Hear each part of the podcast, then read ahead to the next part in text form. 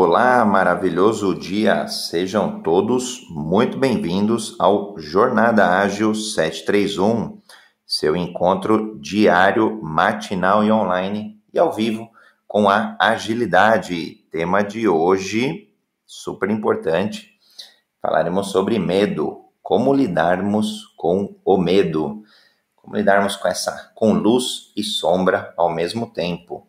Então, você que está nos acompanhando aqui seja pelo Clubhouse, seja pela, pelas mídias sociais, fiquem à vontade para fazer comentários, para debatermos esse assunto que às vezes nos aflige, que às vezes nos paralisa. Então, aguardando aqui a chegada das pessoas aqui dentro do Clubhouse e confirmando aqui a transmissão para as mídias sociais. Vou chamar aqui as pessoas. Legal, pessoal aqui já conectado no online. Confirmar aqui dentro do Clubhouse.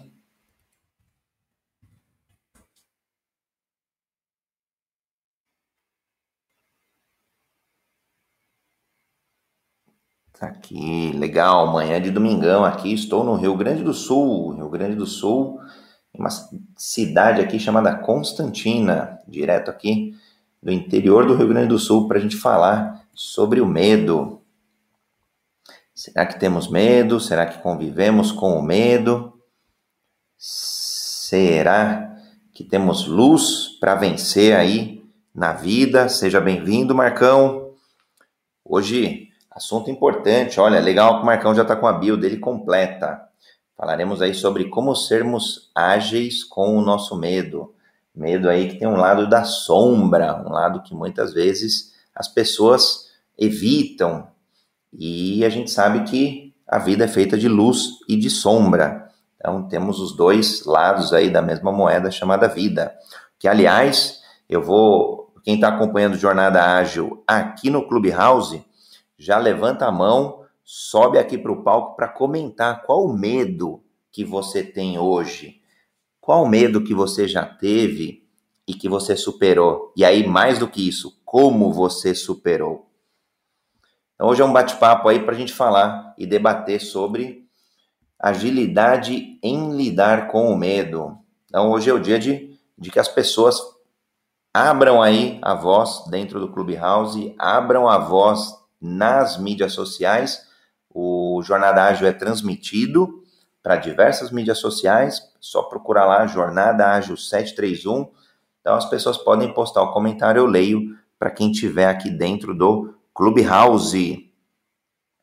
Pessoas que de fato têm medo, medo de, de ter sucesso. Olha, olha como é engraçado, né? Quando a gente começa a olhar o, o, a neurociência, a formação do cérebro, começa a entender que lá atrás a gente viveu muito com medo, muito, milhões, milhões, milhões de anos, 100, 200 milhões de anos atrás.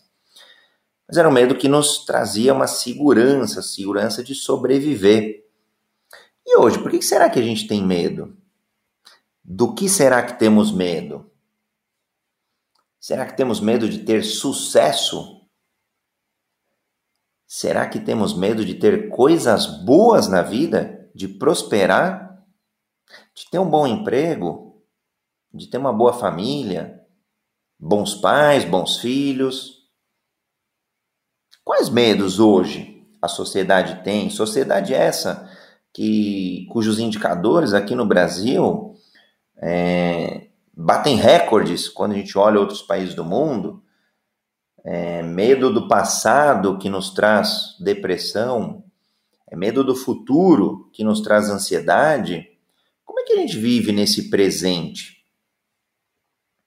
A ideia de hoje bater esse papo aí gostoso sobre sobre medo. Vou esperar aqui o pessoal chegar mais aqui, a audiência, quem quiser levanta a mão, será muito bem-vindo. Enquanto isso eu vou fazendo o nosso tradicional esquenta pessoal já confirmou aqui, a gente tem um, um convidado especial aí que já vai se unir com a gente. Tenho bastante pergunta aqui para fazer. Eu tenho bastante medo também. Será que esse convidado vem? Será que esse convidado não vem? Tá aqui, ó, Jornada Ágil 731, seu encontro com a agilidade. Aguardando aqui as pessoas chegarem, entrarem no Clubhouse. Tivemos problema na semana passada.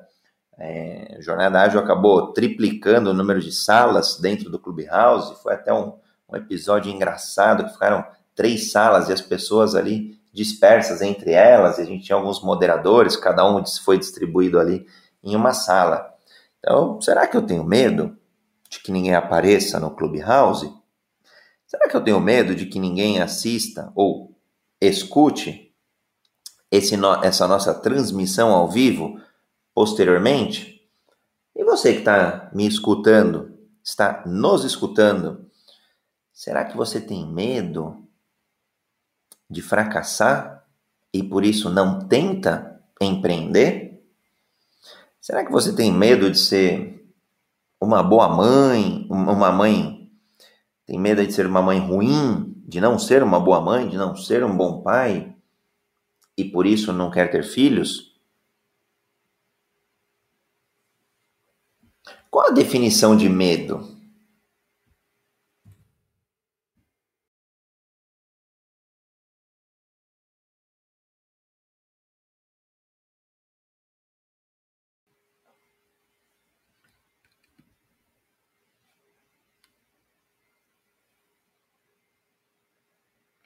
O que o medo te impede? Engraçado, né? Parece que na vida muitas vezes nós temos uma ponte a ser atravessada, uma porta a ser aberta, mas a gente paralisa. A gente fica com medo. E aí eu fico me questionando, por que eu não atravesso se do outro lado tem muito mais benefício? Muito mais. Quando a gente olha o nosso cérebro, ele é uma máquina incrível, tem aumentado com o passar do tempo, e acho que se eu não me engano deve ser um quilo, um quilo e trezentos, mais ou menos, e ela foi programada para um único objetivo, sobreviver. Então, por isso a gente vive muitas vezes em estado de alerta, em um estado de sobrevivência, onde eu olho a todo lugar os riscos. E aí as minhas emoções ficam afloradas no contexto dessa sobrevivência. Num contexto onde a gente está a todo momento buscando um predador, buscando quem vai se alimentar de nós. E às vezes a gente está carregando aí uma, um fardo, às vezes a vida é complicada, né? Para todos. Às vezes o fardo está no trabalho, às vezes está em casa, às vezes uma familiar doente, principalmente em tempos de pandemia. Como será que a gente carrega esse fardo? Como será? Eu, por exemplo, ontem estava na mentoria do Instituto Êxito e fiz uma, uma reflexão fantástica. Meu querido amigo, parceiro, Rodrigo Fonseca, que é presidente da Sociedade Brasileira de Inteligência Emocional. E, e às vezes eu, eu fui descobrir ontem, por exemplo, que eu tinha medo Olha só como é louco. Eu, André, eu tinha medo de ter acesso a um mundo com mais cultura, um mundo mais novo, mais amplo, mais próspero do que meus pais. Então, meus pais que vieram antes de mim nesse mundo, conforme a, a constelação sistêmica, os meus pais tiveram lá, trabalharam tudo, a gente nasceu de família simples, e sejam muito bem-vindos. Aí hoje falaremos sobre medo. Quem estiver aqui na audiência pode levantar a mão para poder compartilhar. Quem quiser estiver confortável, compartilhar o seu medo, seu medo atual ou um medo passado e um medo que você tenha superado. A gente vai debater aí como ter agilidade, como ter autoconhecimento, como ter inteligência emocional para gente superar esse medo. Então, estava comentando aqui sobre os meus pais. É, eles vieram de família simples, minha mãe trabalhou, é, estudou bastante, depois trabalhou para cuidar dos filhos, então ficou dona do lar quando, quando casou com meu pai. Ontem foi aniversário do meu pai e, e meu pai sempre trabalhou, sempre trabalhou, é, sempre foi a pessoa que foi buscar recursos financeiros, foi buscar é, foi buscar, acho que a renda da família para a gente poder é, ter uma vida ali mais próspera. E no final da, da dinâmica que nós fizemos ontem, eu tive medo, tive medo de, de que eu pudesse ser melhor, que eu, que eu pudesse ter mais prosperidade com os meus pais. E aí eu apenas ontem eu fui entender de que eu posso ter muito mais do que os meus pais e mais do que isso. Eu tenho que honrar os meus pais honrar porque eles vieram antes. Conforme, acho que é a lei da ordem, se eu não me engano, na constelação sistêmica, né, eles vieram antes.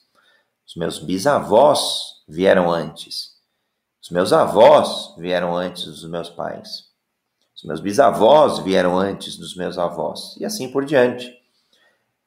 E a gente fez aqui uns jornadas ágeis aí sobre constelação sistêmica, sobre constelação familiar, foi bem bacana, acho que eu vou trazer é, a Bia novamente, trazer a Grazi, a gente fez um bate-papo, a Mari, a gente fez um bate-papo bem legal. E, e, é, é uma questão de honra, né? Honrar os nossos antepassados, honrar as nossas origens. E eu vi que eu fazia isso, mas num contexto de mais até submissão. Eu honrava os meus pais, mas sendo submisso no contexto da prosperidade, no contexto do sucesso. E foi, nossa, foi um exercício muito bacana, muito legal que a gente fez ontem aí no na mente foi no ontem foi a primeira aula do Êxito Mentoring Experience. Eu tenho orgulho de participar é, como mentor desse do Instituto Êxito, como mentor é, do, do, instituto lá. A gente tem diversos cursos, tem é, diversos treinamentos. E ontem a gente fez essa dinâmica sobre, sobre na verdade, foi uma dinâmica sobre inteligência emocional. E, obviamente, além do medo, é, a gente falou de raiva, a gente falou de tristeza, a gente falou de alegria, a gente falou de amor. Então, o, a dinâmica ontem me fez refletir muito. E aí eu falei, bom, acho que é muito oportuno falarmos do medo, medo que paralisa as pessoas. É, ah, a Tina chegou, seja muito bem-vinda, Tina. Oi, André, querido, que prazer estar aqui com você. Desculpa o atraso, eu estava em outra sala, mas vamos lá, fique, te ouvindo. Fique tranquila, Tina, é uma honra ter você por aqui, uma honra aqui a audiência que acabou de entrar. Eu estava comentando, a gente tem o Jornada Ágil 731, encontros diários, matinais, ao vivo online, aqui no Clubhouse. Para quem não está no Clubhouse, a gente transmite também o Jornada Ágil, então é só procurar ali na internet, Jornada Ágil 731, na sua mídia social. Então a gente, é, a gente fala aí para quem está no Facebook, quem está no YouTube, no LinkedIn, no Instagram, em várias outras mídias. E o que eu estava comentando, Tina, sobre medo. Ontem, ontem eu, eu sou sócio, sou mentor no Instituto Êxito de Empreendedorismo e a gente teve uma, uma imersão ontem sobre inteligência emocional. E aí eu falei, poxa, vai ser muito bacana amanhã a gente falar sobre o medo, medo que o medo foi muito, ele é muito importante na nossa vida porque ele nos trouxe até aqui, né? No contexto da sobrevivência, quando a gente olha a neurociência, olha o, o, o nosso sistema cerebral ali mais primitivo, é, o sistema límbico, ele, ele acaba ele acabou trazendo a nós de forma segura até hoje. Mas aí veio o neocórtex, do ponto de vista da neurociência, e trouxe a inteligência, trouxe é, coisas aí que vão nos ajudar a ter é, menos medo ou a, ou a, direcionar o medo. E a reflexão que eu fiz ontem, Tina, a gente, é, eu tinha medo de prosperar mais do que os meus pais. Olha como é engraçado, a gente começa a ter medo de sucesso. Aí eu falei, ah, vou, vou, vou montar aqui um jornada ágil para a gente debater e deixar as pessoas aqui, então já fica o convite, quem quiser falar, abrir o microfone aqui para falar o qual medo que tem, qual medo que já teve e como superou, é bem bacana. É um tabu, Tina, para você o assunto medo? O que, que você tem visto aí nas pessoas no mundo atual? Parece que a gente tem medo do passado, então a gente sofre de depressão. Tem medo do futuro, sofre de ansiedade. Como que a gente equaciona isso, esse medo? Esse é um tema bastante interessante, né? Eu que lido, né, como você também, com a alma humana 24 horas, né? A gente vê o medo como uma mola propulsora para uma série de outras limitações, né? Porque o medo eu chamo o, o, o pai do efeito dominó, né? Então, medo, que para mim ele é o inverso do amor e não o ódio, ele é uma inversão total do sentimento mais refinado que a gente tem. Por que, que eu penso dessa forma? Porque quando a pessoa tem medo, ela deixa de ser objetiva com ela mesma. Ela passa a se boicotar, ela passa a trazer culpas, talvez, ela passa a trazer uma série de outros fatores que advém disso aí. E quando ela começa a tratar isso dessa forma, ela se deixa de amar. Ela passa a ter uma visão muito errônea da própria realidade dela. É o poder evolutivo versus o poder limitante, né? Porque eu nunca falo crença limitante, porque crença eu vou dar mais credibilidade àquele limite. Aí é que fica difícil de eu arrancar de mim ou ajudar o meu amigo, ajudar o meu cliente, ajudar a pessoa ao meu lado a entender isso. Então, ela funciona como uma mola é, de atraso em muitas situações, porque ela vai trazer, consequentemente, outras derivações. Porque se esse medo, André, trabalhasse sozinho, despeço dele, beijinho, deixo ir e não uso mais. Mas não, ele vai fazendo uma associação de no mínimo umas oito, uns oito limites. Nunca encontro menos quando eu estou é, atendendo alguém. E às vezes é passado, né? Essa questão do financeiro tem um cunho de hereditariedade muito grande, tem um cunho social muito grande do contexto em que você nasceu, você foi gerado, sua origem, seu país, sua escola, não é? Então tem todo esse, esse essa dificuldade que eu vejo como é, um elemento efeito dominó. Isso é um pouquinho aqui, que senão eu fico monopolizando a conversa. Né? que isso, Tina. Aliás, já fica o convite aqui para quem estiver na audiência. Eu acho que eu gosto muito quando as pessoas aqui no Jornada Ágil 731 elas abrem aí para trazer o, a, trazer a prática, trazer casos reais trazer a vida como ela é. Porque traz tanto, a gente parece um novelo de lã, a gente vai, vai desfiando, desfiando. É tão rico a experiência de cada pessoa que a gente se envolve mais. Então já fica o convite aqui, sala cheia hoje, é, para quem tiver medo, para abrir o coração, né? Para abrir com amor o, o, medo que hoje sente. E, e se já sentiu lá atrás, também fica bem legal porque a gente consegue aí, tanto eu, a Tina e, e todos aqui que estiverem na moderação, a gente consegue ajudar mais a audiência. Então, essa é a minha provocação. Eu vou brincar, Tina. Se ninguém subir aqui para falar de medo, eu, eu, eu já estou ficando com medo, hein? um ponto, Tina, que eu queria ver, falar contigo, eu estava comentando né, um pouquinho antes de você entrar, era o medo que eu tinha de prosperar medo de ter mais sucesso do que os meus pais. Medo, então eu, eu ontem essa, eu fiz uma dinâmica lá com, com o Rodrigo Fonseca, que é presidente da Sociedade Brasileira de Inteligência Emocional, super parceiro nosso lá do Instituto Êxito, e a gente estava numa mentoria lá, foi bem bacana, tinha uma, uma turma lá e a gente se emocionou muito, choramos, é, vivenciamos, experienciamos, então a gente trouxe um lado emocional, que para mim é o lado da transformação muito grande, né? Em, em, em, contraponto ao lado mais racional nosso, ao lado que é, é como se fosse o, o cérebro, né? O, do Pink, o cérebro lá, um lado racional, um lado que informa, um lado de ah, vamos dominar o mundo pela pelo lado mais técnico. Agora, quando a gente olha o ser humano do lado emocional, acho que para mim é esse que de fato transforma mesmo. E, e eu vejo que não é, é, não ter medo, mas sim ir com o medo, ou apesar do medo. Como que a gente convive com essa dualidade, Tina? É, na verdade, né, não, não seria muito bom conviver né, com essa dualidade, não é fácil é, quando você tem limites, principalmente essas questões do financeiro, que depois a gente é, pode pegar aqui algumas dessas limitações e começar a falar, aí você vai ver que se o pessoal quiser subir ou levantar a mãozinha, ou quiser participar desse papo gostoso aqui com você, né? elas vão ver que são raízes mais profundas, são raízes que às vezes tra traz da família, né?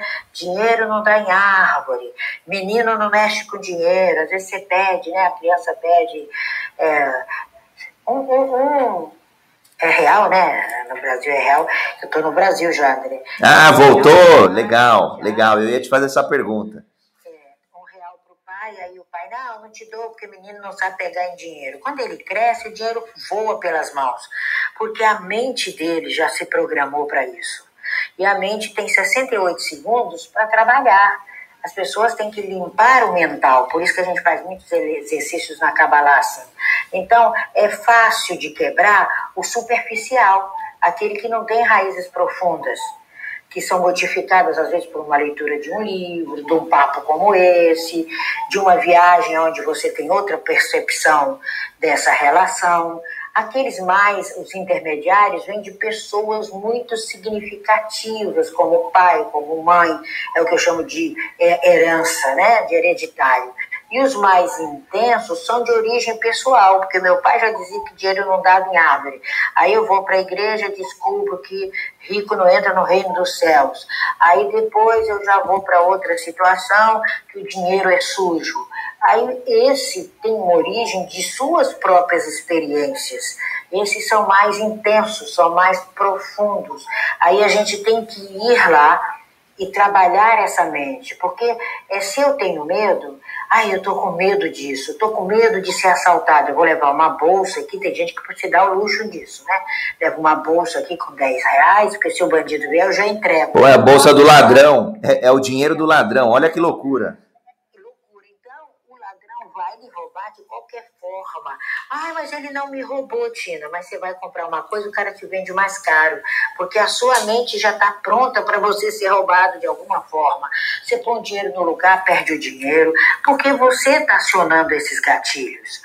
Então, o processo evolutivo, através dessas é, dessas limitações é que elas se tornam verdades absolutas. E tudo aquilo que você acredita como verdade vai para o seu sistema cognitivo, vai para o seu mental. Então, tem muita coisa da infância. Ontem mesmo eu tinha que fazer um trabalho com o casal e não deu tempo, porque eu fui fazer lives e foram minhas primeiras lives né, da vida. e aí eu não pude fazê-los. Mas é justamente isso, é um processo que vem da mãe, ela é uma pessoa altamente criativa, uma mulher linda, mas tudo isso foi quebrado porque foi dito isso para ela.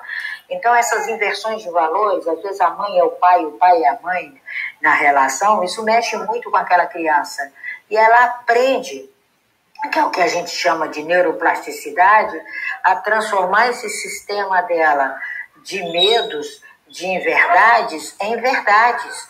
Aí quando chega na nossa mesa, já está no ENTA, no 40, no 50, no 60, que é quando você resolve cuidar de você. Aí a coisa fica muito mais difícil, porque a gente é um computadorzinho. Ah, você pegou o ponto que eu queria, Tina. A nossa mente, é, é, a gente programa ela, não tem jeito. Ela vai acumulando programações que a gente não percebe, né? Se você diz seja levado, ai que dia péssimo, vai dormir de novo, engana o planeta. Eu até uso isso, falo, olha, vai dormir, engana o planeta, hoje é dia 10, se alguém te perguntar, diz que é dia 11, porque você inutilizou seu dia. A mente vai te, te trazer aquilo que você vibra, nós somos vibração. A lei da atração, não. Você atrai o que você quiser e o que você não quiser. Por quê? Porque a lei da atração é igualzinho à lei da gravidade. Ela vai me segurar no planeta de qualquer jeito. Agora, a da vibração são minhas escolhas, são o meu livre arbítrio, são as ordens que eu dou para minha mente.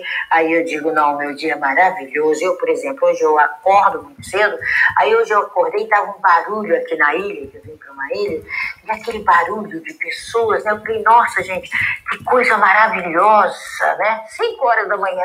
Se fosse outra pessoa que não trabalha o mental, já dizer, meu Deus, estou me perturbando, que dia perturbador, blá, blá, né? Aí eu despertei, olhei, vi que o sol já estava entrando pela janela, que eu, eu deixei a janela aberta do quarto, aí fiquei ouvindo aquela voz, imaginando Aí eu falei, quem serão esses homens, né? Que histórias eles devem ter?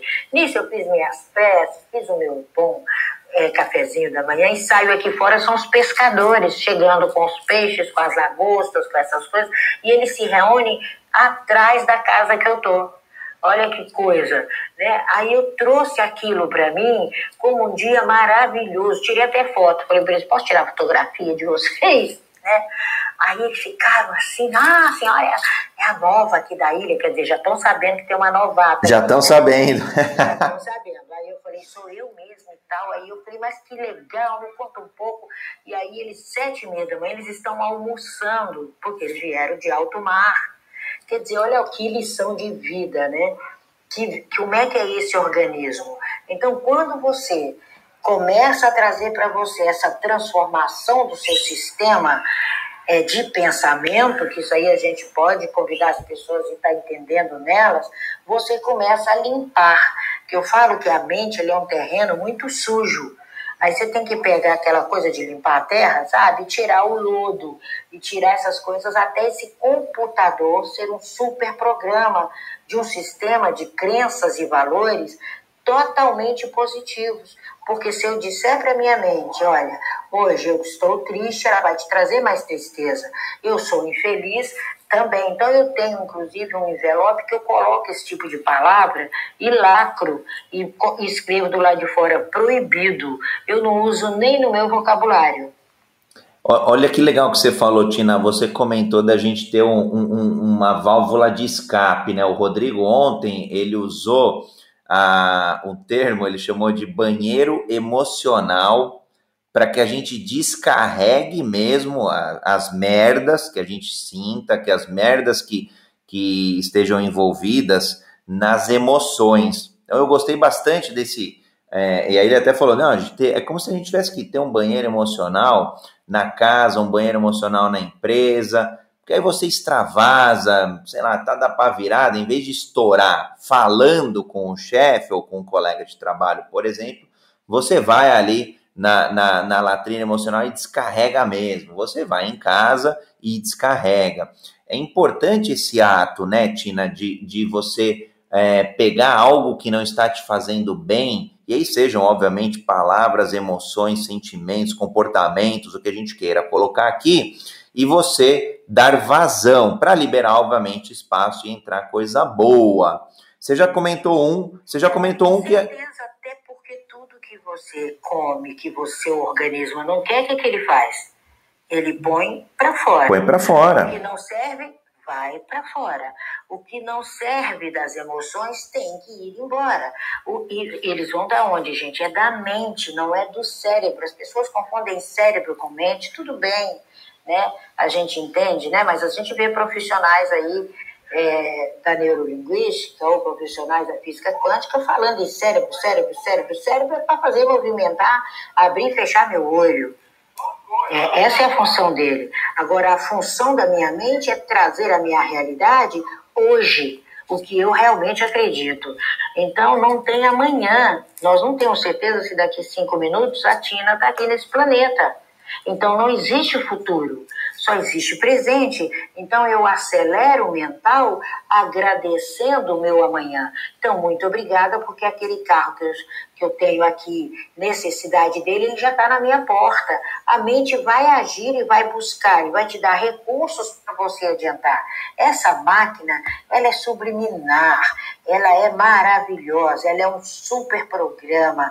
E essa saúde da super memória É o que a gente precisa. Porque tem pessoas que olham para mim e falam: não, não acredito que você tem essa idade. Eu falei: lógico, porque eu, eu sou mente. Então a minha mente ela vai acelerar meus processos, ela vai tirar esses sofrimentos e não me trazer prejuízo.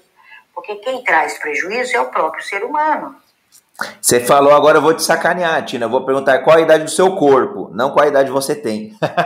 Porque aí você vai ter que falar a idade, a idade que tradicionalmente as pessoas é, perguntam umas para as outras. Ô, Tina, quando, quando a gente fala de, de. Vou falar aí de um mindset ágil, de culturas ágeis, de metodologias ágeis. É, boa, é, tudo calcado muito no empirismo, né? no, no novo é, em estarmos fazendo sempre coisas novas. E isso eu acredito muito. E uma das dos principais pilares é a inspeção e adaptação. E aí, por que, que eu quis trazer é, esse assunto do medo é, nesse contexto de nos inspecionarmos e, portanto, nos adaptarmos, sermos mais ágeis com as nossas emoções, né? Tem até alguns estudos com agilidade emocional e por aí vai, uma outra área, é, eu tenho desbravado um pouco, o medo, ele tem um, um, um o, o medo, no meu entendimento, aí se me corrija se eu estiver errado, ele é importante em algum aspecto. No aspecto da gente não falar, ah, agora eu acho que eu sou super-homem, vou sair por aí na rua e, e, e, nenhum carro vai bater em mim, enfim, de ter alguma. É, alguma proteção mínima, seja física, seja psicológica, seja emocional, né? É, ah, não vou sair me envolvendo com qualquer mulher, com qualquer é, pessoa, porque na minha programação, na minha mente, eu já entendo um pouco do que eu, do que até onde eu estou disposto, quais são os meus limites. Só que eu acho que as pessoas acabam, algumas pessoas acabam não inspecionando esse medo e aí não tem a consciência, não tem a ideia do quanto que esse medo está é, te, te é, blindando de você ter sucesso na vida, de você ter sucesso na empresa, ou até é, distorcendo a, a, tua visão para que você possa sim é, ser quem você nasceu para ser, para quem você, para cumprir o teu propósito de vida, cumprir a tua missão de vida. Como que você vê essa parte da, de inspecionar e se adaptar, mesmo tendo medo? Ah, eu sinto medo, é, sei lá, eu sinto medo de perder meu filho. Poxa, eu sei que ele vai partir mais cedo ou mais tarde. Tá, então não é esse medo. Talvez seja o medo, então, dele partir antes de mim, olhando aí na constelação sistêmica, a lei da ordem. Teoricamente, acho que vai eu, é, na teoria, né, vai eu, depois ele. Como que você vê essa parte de, de inspeção e, e, adaptação em relação ao medo? Como que as pessoas poderiam, que tipo de exercício, por exemplo, a gente poderia fazer? Ou até aqui já convidando a audiência para a audiência falar como que cada um lida com o medo, né? Como que você se inspeciona para saber se está com medo ou, se, ou, ou que tipo de medo e como você se adapta para ou conviver com ele ou eliminá-lo? Veja bem, André, você colocou vários pontos aí numa só pergunta, né? ah, eu pus acho que uns três, eu me empolguei. inteligente, né? É assim. Veja bem, a gente confunde medo com inteligência. O ser humano, ele nasce dotado é, de inteligência e a sabedoria ele busca, sabedoria conquista. Né? A sabedoria é uma conquista que eu vou construindo a cada passo, passo largo, não vende na farmácia. É um processo de construção. Porque eu não preciso ter medo, porque a lei natural da vida é que eu, eu vou nascer, morrer, crescer, tá, tá? Essa é a lei é máxima da vida. Esse é o processo natural da vida. É lógico que o processo mais adequado seria o pai morrer primeiro do que o filho. Mas, de qualquer forma, todos vão deixar essa roupagem, todos vão deixar esse planeta. Primeiro ponto. O que nós precisamos é ser inteligentes. Que aí eu até falo, né, por exemplo, né, é, outro dia me perguntaram, Tina, mas o judeu é proibido fumar, né? Eu falei, gente, não há nada proibido embaixo do sol. Não se fuma porque é um povo inteligente. Aí você fica com, com raiva da Tina, né? Mas é, porque se eu sei que a, o natural do meu organismo é entrar oxigênio e o natural é sair gás carbônico, por que, que eu vou botar gás carbônico dentro do meu corpo? Por total limitação de massa cinzenta. É porque a pessoa não é inteligente. Porque se ela for inteligente, ela não vai colocar gás carbônico dentro de uma máquina que joga fora o gás carbônico. Porque cigarro é gás carbônico. Então é lógico que ele vai se contaminar, ele vai adquirir uma série de doenças que não estavam no script dele. Se ele sair a 100 por hora, ele sabe que ele está correndo riscos. Se ele der um murro na parede porque ficou com raiva da bonitinha, ele sabe que aquele murro vai mexer com a musculatura dele e que ele está dormindo com a mulher errada. Ele tem uma mulher no coração e outra em cima da cama. Então, por que, que ele se coloca nessa situação de risco? Então, o medo ele não é necessário, a inteligência sim. Mas depois que você faz as M's, como você disse aí, né? As merdas, Aí vem medo, vem pânico, vem crise de pânico, vem bipolaridade, né? Que nós temos aí hoje catalogados pela Organização Mundial de Saúde, 402 tipos de transtorno. E não é doença, é transtorno, é transitório, ele vai e vem. E entre um deles, o maior gatilho de tudo isso é o medo que faz com que essas pessoas tenham toque, transtorno obsessivo compulsivo. Aí enchem os, os consultórios e a gente vai ver a origem está na família, a origem está na relação de pai e mãe, a origem está na própria personalidade, que a gematria fala da personalidade de cada um, e que não foi cuidado isso. Então, o que acontece é que nós não somos de uma medicina preventiva por isso que a Kabbalah está fazendo uma diferença no Clubhouse. Porque nós somos preventivos. Se eu sei que eu tenho, que eu tenho tendência a ter problema cardiovascular, por que, que eu vou comer carne vermelha? É pura falta de inteligência, burrice. Vai ter problema, porque as veias não são autolimpantes. Então, o grande problema do ser humano é que ele não lapida a inteligência dele. E lapidar nada mais é do que ler do que trabalhar, do que se é, entender, no mínimo, o seu corpo. Quando você entende o seu corpo, você sabe que você não pode ser agressivo. Você sabe que você não pode estar arrastando o piano, aquela mulher que berra, que grita. Com certeza, ela joga o útero para cima, joga o útero para baixo, ela mexe com essa parte interna toda. Lá na frente, ela tem câncer de mama. E não sou eu que estou falando isso, não, gente. São os estudos da NASA. A parte científica da NASA tem estudos mirabolantes sobre isso. Então, o que, o, o que a gente não pode é aceitar mais a desculpa de que o medo é necessário. Não, é necessário ser inteligente e fazer boas escolhas, usar o livre-arbítrio para ser e não para ter. Então, Tina, eu, eu, eu vou discordar ligeiramente, porque. eu adoro você. É, polido. Ligeiramente.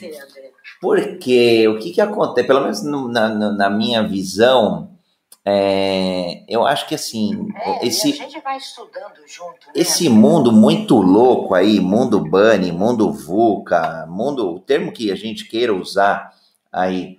É, ele, ele, tem tanto tem tanta cilada de fato, né? Você usou o exemplo da bolsa, isso acho que é legal. Nesse, acho que já é um medo exagerado, é um medo é, que vai te travar em todas as outras áreas da vida se você tiver com esse medo de ser roubado. Agora, se eu tenho um. Cidade grande, né? Exato. Eu falei, né, querido? Do cultural que a gente fica com pena. Mas se você pegar uma criança e começar a adaptá-la a essa força, a esse sistema neural que ela tem, a esse sistema mental que ela tem, e não criá-la atrás de um computador ou atrás de um celular, que você não sabe nem o que, que ela está vendo, aí sim você começa a trazer realidades tão limpas, tão transparentes, tão equilibradas. Aí o ser humano se equilibra na sua própria verdade. Né? Mas vamos lá, me conta aí sua história que eu estou só de convidada.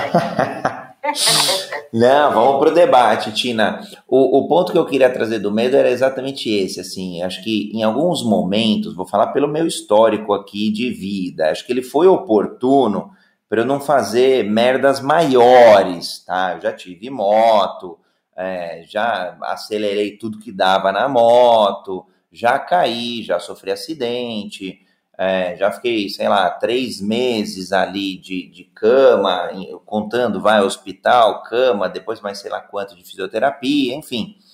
E depois eu, obviamente, continuei ainda a andar de moto, mas não é, com a mesma, entre aspas, loucura, vai, para não dizer insanidade às vezes. E, e aí eu acho que essa consciência que eu tive, eu, e aí por isso que você trouxe o termo consciência, eu gostei bastante, para lidar com o medo, é, tem pessoas que não têm a consciência ainda, mas vão correr algum tipo de risco. Então, eu acho que o, o pai, a mãe, o amigo, o chefe, o gerente, quem for lá, um par da equipe, no contexto que a gente tiver, é oportuno trazer essa consciência, mas é difícil às vezes as pessoas comprarem tal consciência. Então, elas vão correr mais risco, elas vão correr mais risco e só vão comprar de fato a consciência quando aquele risco acontecer. E aí ela vai programar no cérebro dela, lá no sistema límbico, vai lembrar: poxa, sobreviver para mim, no meu caso, por exemplo, poderia ser não andar de moto mais. Porque eu sofri um acidente, eu tive uma punição, seja ela qual for, né, entre aspas, houve um mecanismo punitivo e, portanto, para mim, é, não faz mais sentido. É, eu não sei se é, é como que você encara esse ponto de como que as pessoas poderiam ter consciência se não correram ainda, se, se não fizeram a merda ainda. Olha, dentro da, da a gente sabe que cada ser humano é uma personalidade. E cada ser humano tem uma dificuldade, que eu não falo que é defeito. Tá? Tem pessoas que você pode explicar, falar cem vezes. É a verdadeira torre de Babel, como eu chamo. Elas não vão te ouvir. Elas precisam passar pelo máximo para poder entender o mínimo. Tem, é da personalidade dela, é do eu dela, por isso que precisa começar a trabalhar o ser humano a partir dos nove anos de idade, porque até os sete se forma, depois é só terapia. Até os sete, do, do aos três, três e meio é mãe. Até os sete é pai. É quando você forma a razão e a emoção dos seres, você sabe muito bem disso, melhor do que eu. Então, dentro desse processo, quando você começa o seu processo de vida, você traz aqueles limites que você é desafiador. Tem gente que tem Sefirá que eu sei que da hora que ela chegar para sentar comigo até a hora que ela sair, ela vai mentir sem parar é mentiroso contumaz. E tá com 40 anos, imagina, 40 anos mentindo. Aí como é que a gente vai reformatar esse disquete? Como é que a gente vai pegar esse drive e transformar? São defeitos intrínsecos, que eu não chamo de defeitos, mas limitações, que ele traz na psique e eu descubro isso quando ele senta comigo através da Kabbalah. Mas isso aí é outro assunto, não, não vem ao caso eu falar da minha ciência aqui. Então, dentro desse processo todo, o ser humano, ele, se, ele aceita ou não, ele molda ou não, ele forja os seus conceitos e os transforma em conceitos melhores através daquela maquininha chamada LA, que é o livre-arbítrio, que eu costumo chamar da maquiagem da bosta, porque só usa para fazer besteira. Você não encontra ninguém usando o livre-arbítrio e casando comigo e sendo feliz eternamente. Brincadeira. usei o livre-arbítrio, ganhei na loteria. Não, usei o livre-arbítrio e me divorciei. Usei o livre-arbítrio e fiz isso e isso. Então, na verdade, essas questões da psique humana, elas são difíceis de serem entendidas porque cada um é um mistério, cada um é um, um jeito de ser. E quando você já está na contramão há muitos anos e a contramão te leva ao mais ou menos, as pessoas vivem hoje no mais ou menos. Elas não procuram a rota, elas porque o erro e o acerto são margens do mesmo caminho. Com certeza, mas eu tenho que saber qual das margens eu quero utilizar, principalmente depois do ENTA, pelo menos depois do ENTA, né? Que é do 40, dos 50, dos 60, que é quando ela quer com essa cabeça ter corpinho de 18. Já estragou o corpo inteiro. Aí é tarde. Então, gente aí é tarde. É a falta de consciência do ser que na nossa sociedade ocidental isso nunca foi muito preocupante. Nas sociedades orientais, não. sempre se preocupou com esse ser, sempre se preocupou em como organizar esse corpo, alma e espírito. Então, a nossa formação, ainda mais no Brasil, vamos levar na valsa, né? Deixa a vida me levar, vida leva eu, diria Zeca Pagodinho, não? É um jeitinho brasileiro. Não, não vou fazer isso hoje, não. Amanhã eu faço. Não, eu tô novo, eu não preciso me preocupar com isso, não. Aí a gente vê pessoas com 30 anos que já tiveram AVC e nem sabem que já tiveram AVC silencioso pela forma de viver, pela forma que se alimenta, pela forma que se não se conhece e nunca se preocupou com isso. Então, o medo, ele é verdadeiramente um gatilho de, de não, não é de crescimento, é de emburrecimento. Desculpa, mas essa é a minha posição enquanto cabalista. Boa, Tina. Deixa, deixa eu só abrir um parênteses rápido aqui, ó. O, via, via, pelas outras mídias sociais aqui, o Emílio Federico falou que está acompanhando pelo LinkedIn, o Leopoldo Guzmán falou: o medo que protege é bom, o que limita é ruim, precisa ser trabalhado. A Ana Cláudia Rodrigues falou que está por lá também acompanhando, o Leopoldo complementou ainda sobre os, os sabotadores. Ele falou: ó, e aí, muito do que você falou, Tina Ontem já era, amanhã não sei. Aqui, agora é com quem estiver na minha frente. É a única oportunidade que tenho para mudar a minha vida. Então, o convite a todos aqui, né, Tina, é para que a gente mude a vida. Vou usar tuas palavras, é, que, que não emborreça com o medo, mas sim, independente dele, prospere, apesar dele ou convivendo com ele, aí cada um vai ter um melhor entendimento do medo. Na minha opinião, vai ser sempre é, conviver. Eu, eu, particularmente, eu acho difícil a gente eliminar todos os medos. Limpe, vai limpando um por um. São 108, não é muita coisa, não. C 108 medos catalogados? Catalogados tem 108. Nossa, então vou te falar, se eu limpasse aí continha de padeiro. Pelo menos quatro, né? Já tava bom. Se eu limpasse um por mês, aí já ia o quê? Quase uns. Bom, ia uns par de anos aí, hein? Caramba, ia uns oito anos. Bastante. Então, ó, então, então, na linha do que o Leopoldo Guzmán comentou aqui, a, a gente precisa começar a limpar medos agora. E aí vai, vai beirar o Zenta, porque com tudo isso daí, Tina, vai, eu gosto da tua linha temporal, os ENTA, vai, os 40, 50, eu tô com 43 porque me dá uma ideia de, de maturidade, me dá uma ideia de experiência. Portanto, eu já fiz a burrada lá atrás por causa de algum medo, e aí eu tive a consciência. Se eu tive a consciência, então eu consigo reprogramar o meu cérebro, reprogramar a minha mente. É por isso que você traz, Tina, essa questão temporal? Sim, até porque é, quando a gente para para pensar no ser humano, a nossa sociedade ocidental, é, você comemora o nascimento, né? A sociedade oriental, é, quando você nasce, você já tem consciência que você está morrendo. Você tem consciência que a sua que a sua pressa é contra o relógio. Você não tem tempo para errar. Você não tem tempo para fazer besteira. Por exemplo, dentro do vocabulário judaico não existe a palavra pecado. Isso aí não, não existe. Pode procurar de cima para baixo uma, uma translation para pecado. Não existe isso. Então, quando você já não tem isso no seu mental, que é, né, ah, isso é pecado, isso é medo, isso é...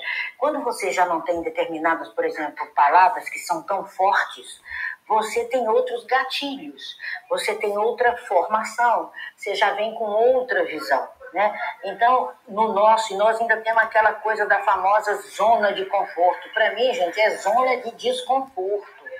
E muito menos de conforto, que uma zona de conforto é a sua vida totalmente nas suas mãos, você fazendo o que veio para ser e sabendo trabalhar isso dia após dia. Né? Então, isso é que é ser. E não existe a palavra ter, que no Ocidente tem né? Não, nós somos, porque quem é tem. Então, existem umas diferenças muito gritantes para a gente poder trabalhar isso. Eu... A gente tem que vencê-lo, sabe? Tem exercícios para isso. Vamos fazer os exercícios mentais, vamos botar ele para fora, vamos se despedir dele e substituir. Então eu tenho medo, o seu medo é intenso, o seu medo é mínimo, o seu medo é de quê? Aí o que, que eu vou colocar Aí sim, uma crença fortalecedora no lugar disso. Aí você vai trabalhar a sua mente para fortalecer o inverso daquela situação. Rapidinho você vence o medo. Você vê a resposta, a resposta física, se é de dinheiro, você começa a fazer seus lastros, você começa a ter uma relação com dinheiro diferenciada, você começa a ter uma relação de verdade com a abundância. Aí ela vem. Agora, para chegar nessa zona de conforto, eu gosto, olha só, por isso que eu, eu, eu gosto de você, Tina, que você vai trazendo é, pontos que são, às vezes, é, numa, numa primeira leitura, parece antagônico até. Porque tradicionalmente, aqui no Ocidente, pelo menos, não, olha como é engraçado, aqui no Ocidente a gente fala muito de saia da tua zona de conforto, que é, é o morno, tá? Eu vou caricaturizar um pouquinho Imagina que é o morno, é uma pessoa mediana, tá ali, ela tem potencial, mas imagina que ela tem, mas ela tá por algum motivo é, desmotivada porque ela queria ganhar mais. Vai, você falou do dinheiro, vamos falar de ganhar mais dinheiro. Então tá bom, ganha lá mil reais, mas ela queria ganhar 10 mil reais por mês. Tá bom. Mas ela tá naquela zoninha de conforto, porque o salário dá, tem um pouquinho de comida, tá, tá bom. Aí a gente provoca muito essa pessoa, né? A gente que lida com, com o ser humano, com o desenvolvimento humano, a gente provoca muito ela, e aí quase que batendo, né? Às vezes, vai para a zona de desconforto, sai da tua zona de conforto, vai para a guerra, vai para a luta, seja o tigre, e aí seja um cara feroz, queira mais, tenha mais, enfim. Aí a pessoa vai para a guerra, bota o jaleco, cai, tropeça, é, é, levanta, seja resiliente, então cai de novo, e por aí vai.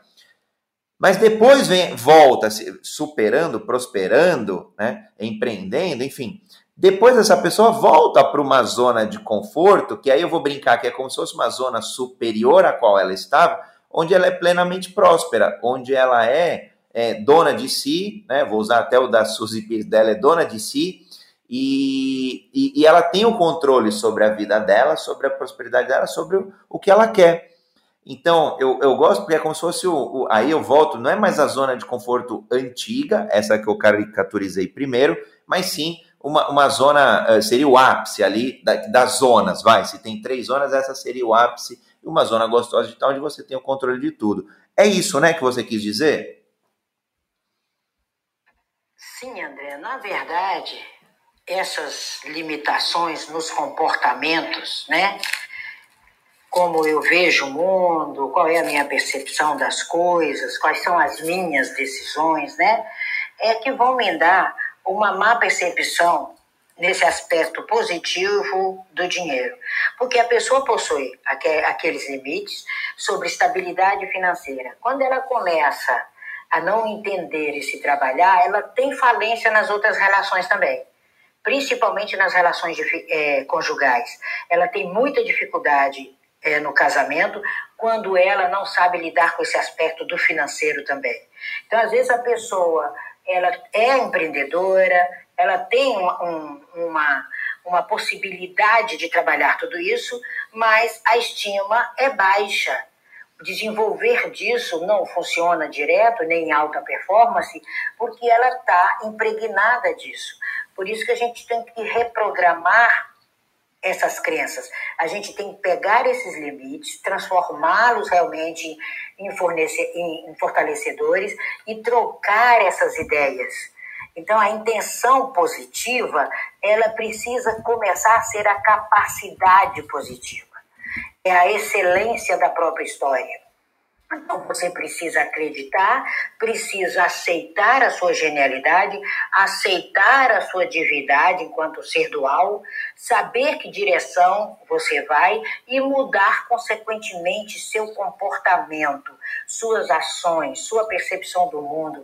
Aí você vai obter resultado em todos os âmbitos. Você pode ver que quando uma pessoa infelizmente a palavra é essa, ela fracassa ou ela é, perde toda a, a, aquela situação de vida dela no financeiro, ela perde o resto.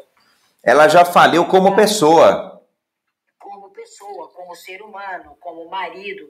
Ela está na, na eterna falência, aí as dívidas já são maiores do que a própria realidade. Aí a gente tem que pegar essa pessoa enquanto profissional, sentar com ela, juntar esse mosaico todo, que está todo arrebentado, e saber como é que a gente vai trabalhar isso. Esses são os grandes segredos é, da Kabbalah. Então a gente tem que fazer uma aliança estratégica com essa pessoa, mostrar para ela a situação que ela está e fazer a famosa, que eu chamo a terapia da alma. Por que da alma? Porque é na alma que alojam os as dificuldades, que eu nunca de falar a palavra defeito, quem tem defeito é carro, e as virtudes.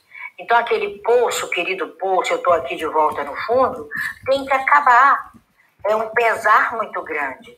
E o medo leva a isso, leva a culpa, leva um monte de padrão totalmente desconfortante, totalmente sem realização. Então, tudo isso é imposto de fora para dentro. Aí você vai ter tentativa de controlar de dentro para fora.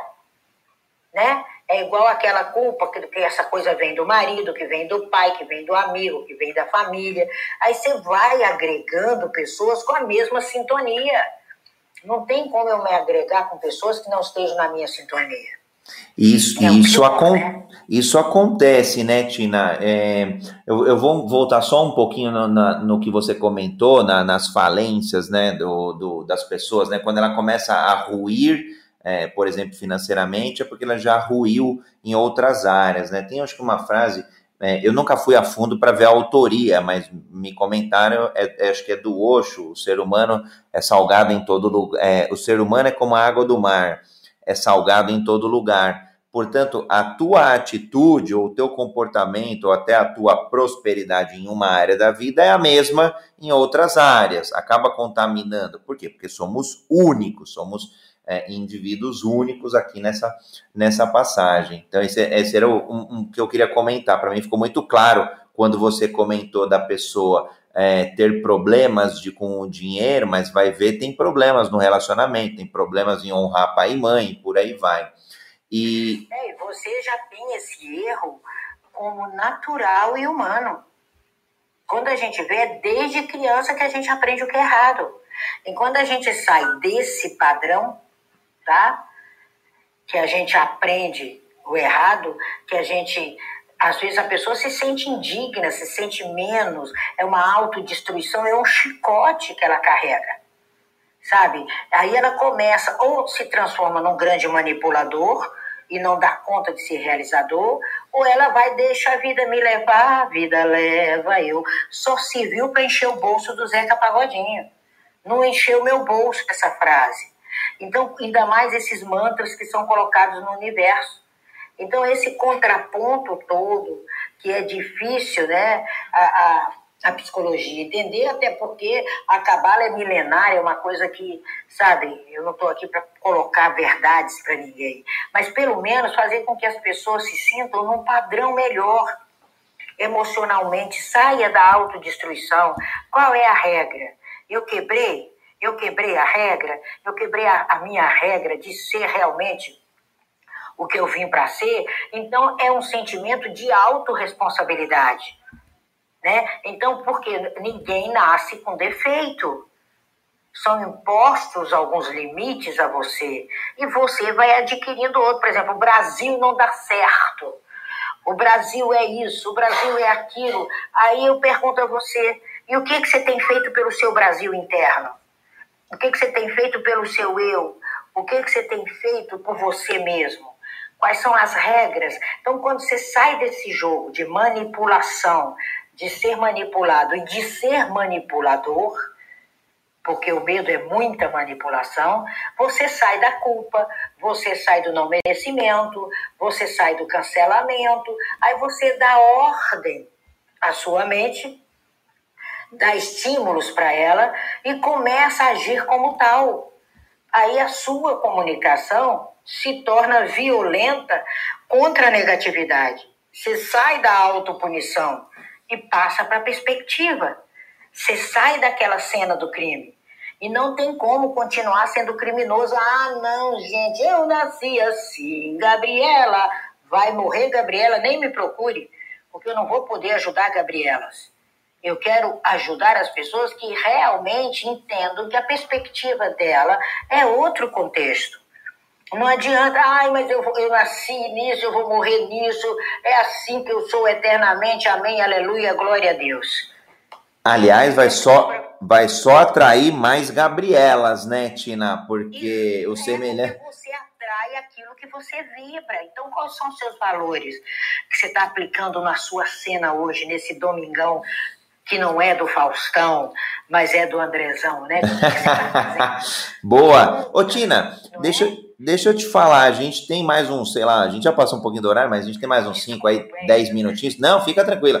Você comentou dos tudo aqui conosco, né? Olha o Cris aí também, que chegou. Vamos agradecer, né? Obrigada, gente. Mas é um tema super gostoso. A Pri, Priscila maravilhosa, sempre. Seja, sejam todos bem-vindos, sejam todos bem-vindos ao Jornada Ágil. Uma alegria ter vocês por aqui. Eu ia perguntar, Tina, na verdade, fazer duas perguntas, aproveitar que o Cris está por aqui. Ô, Cris, a Tina está de visita aí na ilha, é isso?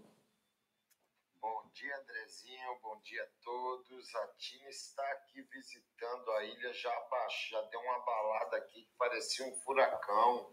Estamos aqui juntos, produzindo, trabalhando. Começamos agora com lives no Instagram e estamos juntos aqui no projeto dela, no meu projeto e no nosso projeto. Que show! Nosso projeto é formar pessoas melhores, desenvolver seres humanos e um mundo melhor. Parabéns, Cris. Bom, obviamente, quem quiser acompanhar as lives aí, é só seguir você, a Cris aí, os moderadores aqui lá no, no Instagram, é isso? Vocês têm transmitido lá no Insta? Isso aí, Andrezinho. Começamos ontem, ela teve uma com o Pablo, que foi como se fosse um, um trial, que foi de meditação, e de madrugada deu a loucura na. Falou, vamos fazer uma live? Eu falei, vamos embora fazer uma live. E aí fizemos uma live, foi show, e agora vamos planejar, vão ser as lives. Hoje vai ter, acredito que outra live Estamos esperando só vir um material para a gente divulgar, que vai ser a Tina, o João do Fotografia Cega e eu. E vão haver lives, não sabemos ainda qual a, a, a, como é se fala, I can't speak Portuguese anymore, a frequência da live. É, e, mas vão haver várias lives sim.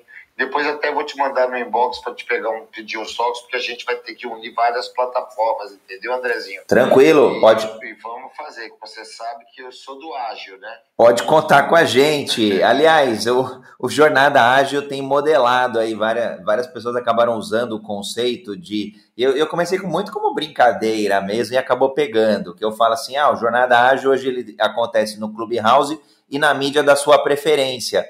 E aí muitas pessoas no começo não entendiam, né? E aí depois entenderam que o conceito é muito amplo, ou seja, onde o cliente estiver, onde a pessoa estiver, o Jornada Ágil está. Por exemplo, aqui, ó, o Leopoldo, o Emílio, a Ana, a galera tá acompanhando ali no LinkedIn, no YouTube, por aí vai. Então eu vou, vou falar que fica tudo junto e misturado, fica gostoso. É por aí, Andrezinho. Muito bom. Se você quiser, a gente dá uma, uma técnicazinha rápida para que as pessoas façam depois para que elas comecem a reprogramar esse mental no bom domingo, né? Ô, ô, ô Tina, eu ia te provocar exatamente isso. Eu ia te fazer, na verdade, era uma, uma primeira pergunta, que era, você comentou, eu não tinha noção que eram 108 medos catalogados. Eu ia perguntar os três principais, né? É, do, das pesquisas que eu tenho, medo de falar em público era um dos principais, mas aí você confirma os três, não sei nem se tem alguma ordem, enfim, mas um, três grandes aí que você entenda.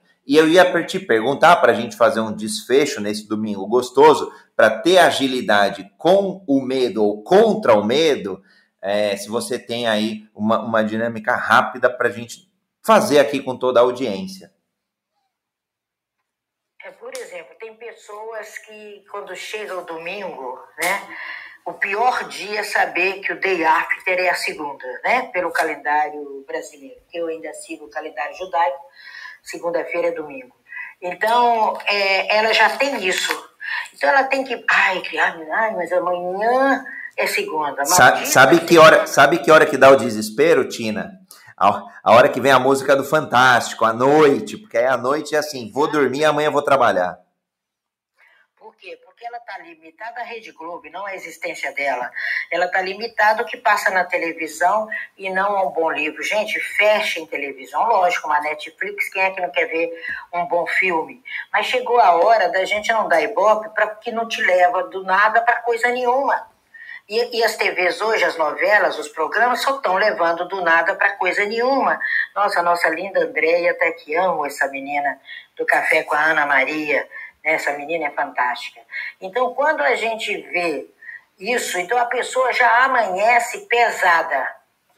Ai, maldita semana que não acaba mais, quando chega sexto, né? Sexta-feira é dia de vai rolar a festa. Né? Então você tem que pegar essa maldita semana que não acaba mais e, e substituir. Nós fazemos a técnica de reprogramar, reprogramar a mente. Escreva: abençoados sejam os meus dias da semana. Sou grata pela minha vida. Pega uma agenda só para agradecer. Faça essa técnica essa semana. Pegue pelo menos três dessas frases tão difíceis que você usa. Ah, dinheiro não dá em árvore o dinheiro vem a mim com poder, alegria e glória. O dinheiro é meu amigo, né? Então, quando você começa a repetir essas frases em voz alta, quando você escreve, que escrever é endossar, né? A gente fala em hebraico, eu vou compilar. Compilar é colocar minha verdade no papel. Aí você começa a escrever numa folha toda essa reprogramação, a sua mente que é 94% subconsciente, ela vai absorver isso e vai trazer para você aquilo que você está precisando. Mas você tem que reprogramar. Não adianta você pegar um café, igual eu tomei agora um café maravilhoso, quentinho, sobrou um pouquinho, eu deixo ali. Daqui meia hora eu vou colocar um café quente ali dentro. Ele não vai estar quente, ele vai estar morno, que é uma situação terrível. É melhor você jogar fora e vomitar, porque não vai te servir. Você tem que pegar o copo, limpar o copo por dentro, limpar o copo por fora e colocar o novo café. Então, reprogramar a mente é isso os nossos sentimentos têm o poder de atrair magneticamente situações na vida da gente. Mas você tem que treinar. Não adianta a tia Tina ensinar e você não ter um caderno para anotar. Você está aí, né, que nem animador de coisa nenhuma. Então nós temos que anotar, temos que. Ah, é? Será que dá certo? Será que essa Tina não é maluca? Coloca, aplica. Se o método que você tá não deu certo até hoje, tenta outro. Você tem direito de tentar chegar aqui e dizer para mim, Tina, não deu certo. E eu duvido que você vai dizer isso, porque você vai estar trabalhando a sua nova mente. Aliás, Tina, eu sempre falo que. Ô, ô, Tina, eu sempre falo que mais importante do que um método, do que o conhecimento de um método, é colocá-lo em prática. E justamente colocá-lo em prática para você fazer um juízo, um, uma avaliação valorar, inspecionar ele, e depois, se está funcionando, obviamente você mantém. Se não está funcionando, você adapta. Esse é o mindset de, de, ágil de adaptabilidade. Sem dúvida, até porque quando você une isso, o seu pensamento, ele vai enviar um sinal elétrico, gente. Nós somos energia. Leia. É um sinal elétrico no campo quântico sabe? Perde um tempinho hoje, lê é, pelo menos umas duas horas sobre os sinais elétricos no campo quântico. Você vai ficar encantado com você. Aí os nossos sentimentos têm o poder de atrair magneticamente as situações na minha vida. Quando você começa a unir isso, o que você pensa, com o que você sente, com o estado que você gera, na sua marca eletromagnética, você vai influenciar cada átomo do seu mundo. Não é só o seu, não. É o meu e de quem tiver. Por exemplo, eu estou aqui é, na sala e o Cris está ali no, no outro ambiente da casa. Nessa distância que nós estamos, eu influencio ele eletromagneticamente e ele a mim. Por isso que Salomão diz: passa mal invejoso e quem mora ao lado dele. Está escrito, não sou eu que escrevi isso, não, foi o homem mais sábio do mundo. Então, o que eu estou transmitindo de forma consciente e inconsciente na minha vida hoje? É a pergunta que eu deixo para vocês nessa manhã. O que é que você está transmitindo de forma consciente e inconsciente na sua vida cotidiana? Me conta, conta para mim, entra lá, me deixa um direct, esteja conosco, esteja com o André, e você vai ver que você precisa limpar essa enxurrada de limitações, essa enxurrada de mentiras que você diz para você. Você tem que encarar a sua verdade, minha verdade é essa hoje, mas eu já estive num patamar melhor, então eu posso alcançar. Eu não tive num patamar melhor, mas o meu vizinho teve, então eu vou bater lá.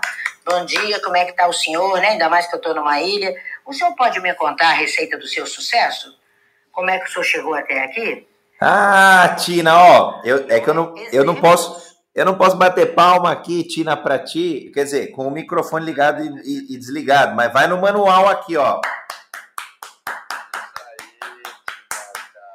Cris, a Tina é sensacional. O que, que ela falou? Olha, modela, olha só, isso a gente tem na figura do mindset de crescimento psicóloga americana Carol Dweck tem um livro, Mindset Psicologia do Sucesso, e ela fala que quando você tem um sucesso alheio, quem está no mindset fixo inveja. E quem, então, portanto, no exemplo dela, ah, o cara, o cara teve sucesso lá, ah, vou ficar com inveja dele. Agora, se você quer crescer, você vai lá e modela, você vai lá e pergunta, você vai lá e se inspira com o sucesso alheio. Tina, matou a pau. É isso aí mesmo, André. É o que eu, é o que eu tô vivendo todo dia. Faz nove meses que eu estou aqui, um eterno aprendizado. Comecei aprendendo com os pescadores, daqui a pouco já me vi dando aula para a comunidade. Quero também dar um bom dia para a Déia, que eu vi aqui agora, a Marília, minha linda, que estava na nossa live ontem, todos os todos da audiência. Pessoal, sigam o André, sigam a Tina, se quiserem, sigam o Cris. Temos o nosso clube, o Andrezinho já, já sabe, já segue. E vamos fazer essa parceria, André. Essa parceria é eterna, é o eterno aprendizado, é a troca, entendeu? É, é, nascer todo dia, todo dia nasce o sol, eu nasço de novo, mesmo que esteja chovendo, eu sei que ele nasceu lá atrás. Vamos acordar, vamos é acordar para si mesmo, acordar para dentro de si e se buscar. Porque se não soubermos quem somos, não soubermos para onde queremos ir, não sabemos de nada, Andrezinho. Essa é a real. É isso aí, Cris.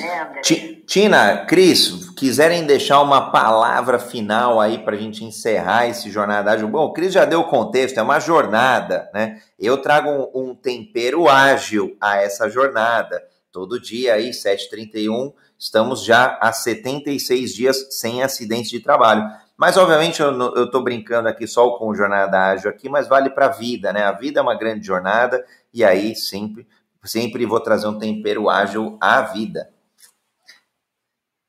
Diga lá, Cris. A palavra final é essa aí, é, é, é inovar o ser, é você se inovar, se inove todos os dias, mude de caminho, mude de rua, mude de, de marca de café, se se inove, se invente de novo. Eu não gosto do rei porque o rei já vem do passado, já tem alguma carga de ré, ré, ré, como o Futina fala, foguete. Não tem ré, não tem porra de ré. É sempre inovar, se inovar sempre, buscar sempre, conhecer novas pessoas, conhecer o André, conhecer a André, conhecer a Marília, conhecer a Carla, a Leia. É buscar, ir atrás. E vá atrás porque do céu só cai água quando o Papai do Céu quer, porque quando ele não quer, nem isso cai.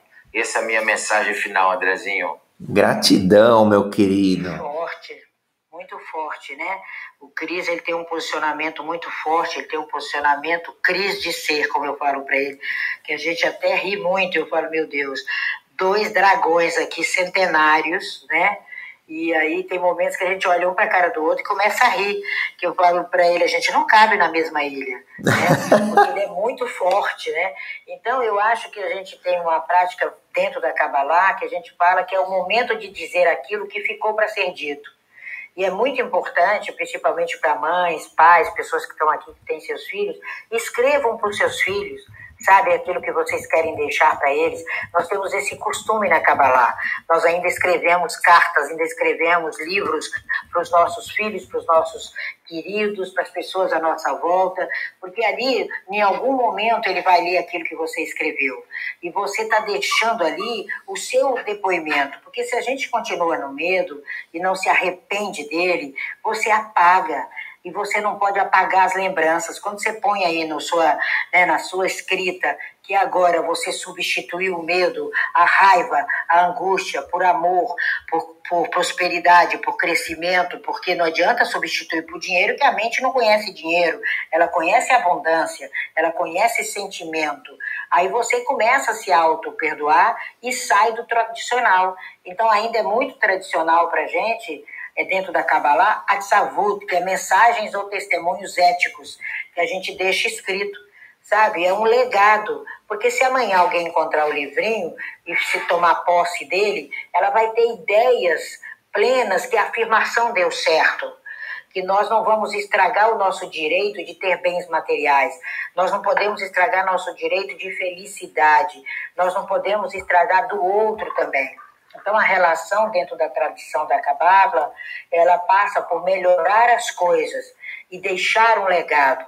Você tem que deixar o legado. O que está valendo a pena hoje? Se hoje você deixasse esse planeta, qual o legado que você deixou para o seu filho?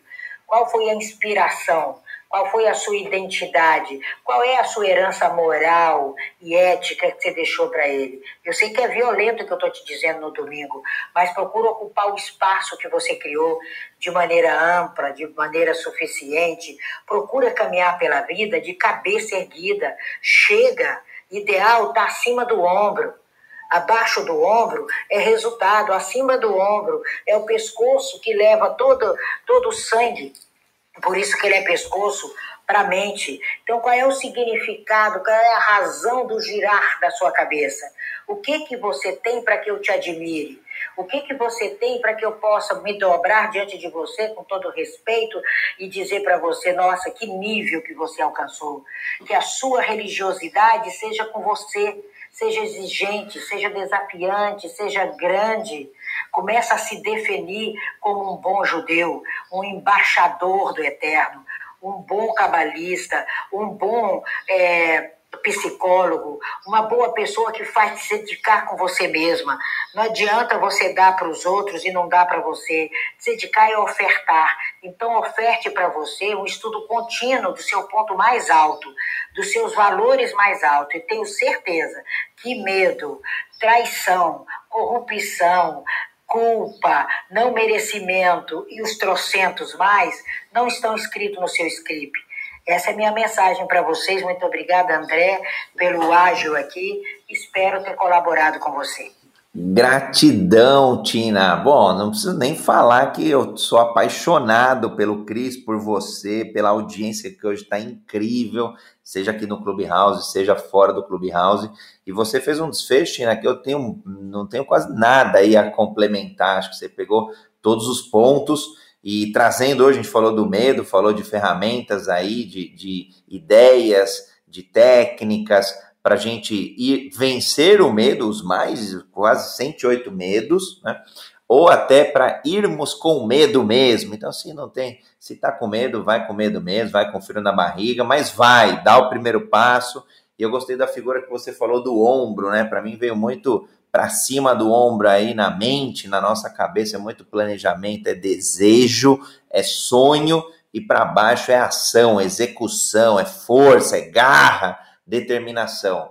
Então, gratidão, Tina. Trouxe um outro ponto também dos pais, acho que a relação que temos com os nossos pais é a relação que a gente acaba tendo com o mundo. E acho que vale sim é, escrevermos, endossarmos as palavras, mesmo para aqueles que já tenham partido. Então, acho que o convite de hoje aí, Tina, é que tenhamos, é, não tenhamos medo e se porventura ele estiver junto, a gente conviva até superá-lo. Gratidão eterna, gratidão a todos que estão aqui no Jornada Ágil de hoje. E nos vemos amanhã no Jornada Ágil 731, seu encontro matinal diário online ao vivo com a agilidade. Obrigada, querido.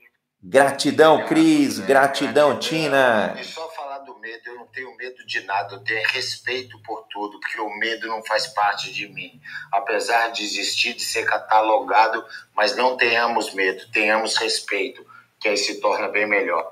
Perfeito, Cris. Uhul. Maravilhoso domingo a todos. Com respeito e agilidade. Partiu! Uhul! Uhul! Sem ré, sem ré. Partiu foguete, Tina.